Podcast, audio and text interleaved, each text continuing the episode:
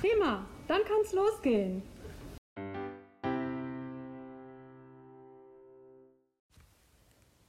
Der Schäfer und das Meer auf Englisch. Vorgelesen von Roman. The Shepherd and the Sea.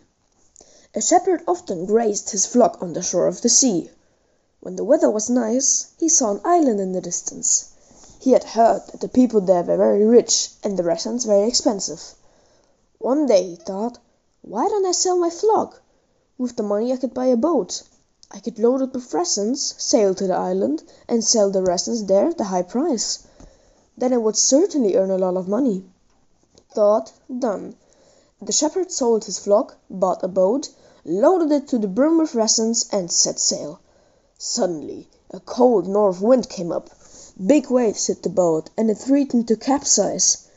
The shepherd had to throw all his rations cargo overboard to save himself and the boat. Now he had to turn back. There he sold the boat, bought a small flock of sheep again, and stayed with his profession from then on. One day another shepherd visited him on the seashore. The second shepherd looked over to the island and said dreamily, "I could buy a boat, loaded with resins, and sail to the island. I heard that the resins are very expensive there do I think dare I?" "Never!" cried the first shepherd. "Why not? Look, the sea is so calm." "Yes, yes, I also know why. It's in the mood for lessons again."